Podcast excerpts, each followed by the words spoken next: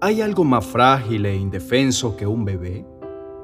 Aparentemente no. Sin embargo, cuando Dios se propone resolver una crisis, comienza enviando un bebé. Se preguntará, como lo he hecho yo, pero ¿cuánto se tardará la solución? Si debemos esperar a que esté lo suficientemente mayor para cumplir su tarea. La respuesta es lo que sea necesario, porque Dios siempre trae la solución en el momento perfecto. Permítame llevarlo por la historia de varios bebés para comprobar lo dicho anteriormente. Empezaremos hablando de Seth, hijo de Adán. Después de haber muerto Abel a manos de su hermano Caín, las personas habían dejado de buscar a Dios. Sin embargo, para resolverlo el Señor envió un bebé y en el libro del Génesis, capítulo 4, versos 26, leemos. Adán se unió otra vez a su mujer y ella dio a luz un hijo y le puso por nombre Sed, porque dijo ella, Dios me ha dado otro hijo en lugar de Abel, pues Caín lo mató. A Seth le nació también un hijo y le puso por nombre Enos. Por ese tiempo comenzaron los hombres a invocar el nombre del Señor. Eva tenía el anhelo de tener otro hijo con la misma naturaleza bondadosa y llena de fe como la de Abel. Y Sed nació para complacer su corazón buscando de nuevo al Señor. Seth se hizo padre de su primogénito, Enos, a sus 105 años, entonces nació la necesidad en él de estar unido también al Padre Celestial. Y fue una conducta que sus demás hermanos empezaron a imitar, excepto Caín, quien por supuesto años atrás había sido desterrado. La agricultura en la tierra era un tema difícil de lidiar porque no había caído aún una gota de agua, sino que en las noches subía un vapor que regaba el suelo y las personas se sentían cansadas de su labor. Era el caso de Lamed, de quien se dice en el capítulo 5 del Génesis, verso 29, Lamed tenía 182 años cuando nació su hijo Noé. Lamed lo llamó Noé porque dijo, él nos aliviará del duro trabajo que significa labrar la tierra que Dios maldijo. El verso 6 del capítulo dice que Noé tenía 600 años cuando las aguas del diluvio vinieron sobre la tierra. No solo había venido la lluvia como la solución que deseaba su fallecido padre Lamec, sino que también se había resuelto el problema del desenfreno y la perversión humana. Dios envía bebés para resolver grandes crisis, algunos por petición de sus padres, como sucedió con Eva, con Lamed y con el patriarca Abraham, quien deseaba que todo el fruto de su trabajo fuera entregado a un heredero de su propia sangre. Dios entonces le dio a Isaac para complacer su pedido, pero también para atraer a través de él la descendencia del pueblo escogido, para mostrar la manera en que Dios cuida de la humanidad, el pueblo judío. Ese pueblo fue esclavizado por el imperio egipcio y el clamor general subió delante de Dios a causa del duro trato. De modo que Dios envió a Moisés, quien a sus 80 años fue llamado para ser el libertador de su pueblo. Luego envió a un ángel para anunciarle a Manoa que vendría un bebé para libertar al pueblo de las manos de los filisteos, y entonces nació Sansón. Pero, ¿para qué enterarnos de tantos bebés elegidos para una misión específica?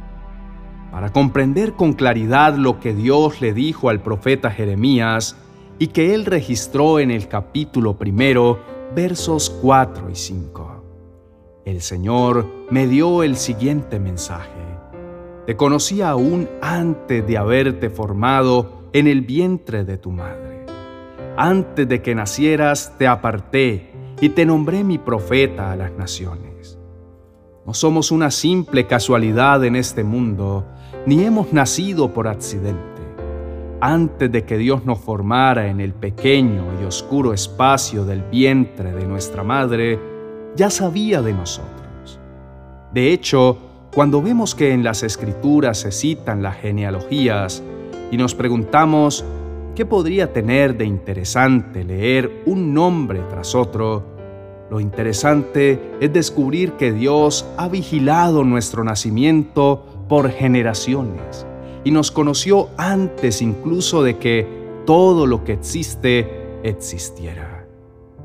Ese es un misterio que resulta un poco difícil de entender para la mente humana, pero no por ello es menos cierto. Cuando nacimos, ya Dios nos conocía desde miles de generaciones atrás y se ocupó de formarnos en el vientre de nuestra madre para darnos propósito y tarea. Nosotros vinimos para resolver una parte de la crisis, para alegrar el corazón de Dios haciendo aquello para lo que fuimos llamados. Si miramos cuántos años pasaron en la vida de Moisés, antes de que fuera elegido para construir el arca? ¿O cuántos pasaron en la vida de Sed antes de que naciera Enos? ¿O en la vida incluso de Abraham antes de que empezara a ver cumplida la promesa de una gran descendencia? Podremos sentirnos alentados, porque posiblemente el momento en que saltemos al escenario para hacer nuestra intervención en el libreto de la vida esté muy cerca o necesitemos esperar un poco más. Pero sin duda alguna estamos incluidos en Él y sabiendo ello, encontramos sentido y razón a nuestra existencia. Encendemos en nuestro corazón la esperanza de que también nuestro tiempo llegará. Es extraordinario saber que cuando nacimos, el mundo estaba preparado para nosotros Dios había estado obrando en nuestros padres, bisabuelos, abuelos y demás generaciones que nos antecedieron. Dios tiene soluciones que deben ser ejecutadas por cada bebé que trajo a la tierra, en el momento preciso. No importa qué tan joven o adulto esté, tú, yo, todos y cada uno de nosotros tenemos algo que debe ser hecho por nosotros y solamente por nosotros. Un plan, una misión que se ajusta a nuestra medida y cualidades, que será manifestado en el momento justo. Demos gracias al Señor orando juntos. Padre Santo, se nos dificulta entender muchos aspectos de tu sabiduría, tu poder y tu gran amor obrando en nuestra vida y en nuestro entorno. Pero nos conforta saber que nos has elegido desde tiempos inmemorables para cumplir una tarea individual que nos dignifica y nos hace sentir valioso delante de ti. Somos únicos, así como único es nuestro propósito y tarea.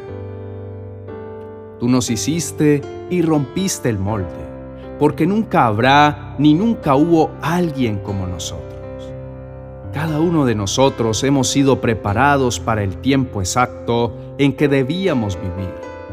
Tenemos una intervención que hacer en el libro de la historia de la humanidad y tú has enviado a tu espíritu para prepararnos de modo que así suceda. Nos diste las habilidades, capacidades, dones, entendimiento y talentos necesarios para que así fuera, y nos sentimos dichosos de saberlo y de comprenderlo. No necesitamos vivir la vida con prisa o ansiedad por el futuro, porque sin duda alguna, todo lo que deba suceder para que sea cumplida nuestra misión está bajo tu control y sucederá como tú lo habías planeado de antemano. Nos queda agradecerte, nos queda llenarnos el corazón de esperanza y la mente de entendimiento para hacerlo de la mejor manera en el momento preciso. te adoramos, te exaltamos, bendecimos tu santo nombre y te damos infinitas gracias por tanto amor, tanta bondad, tanta dedicación, tanta entrega, Señor. Gracias por todos los que nos antecedieron y a través de las generaciones fueron conformando las uniones necesarias para que hoy nosotros podamos elevar esta oración de gratitud delante de ti, Señor. En Jesucristo, el bebé que trajiste a la tierra para cambiarnos la vida por completo. Amén y amén.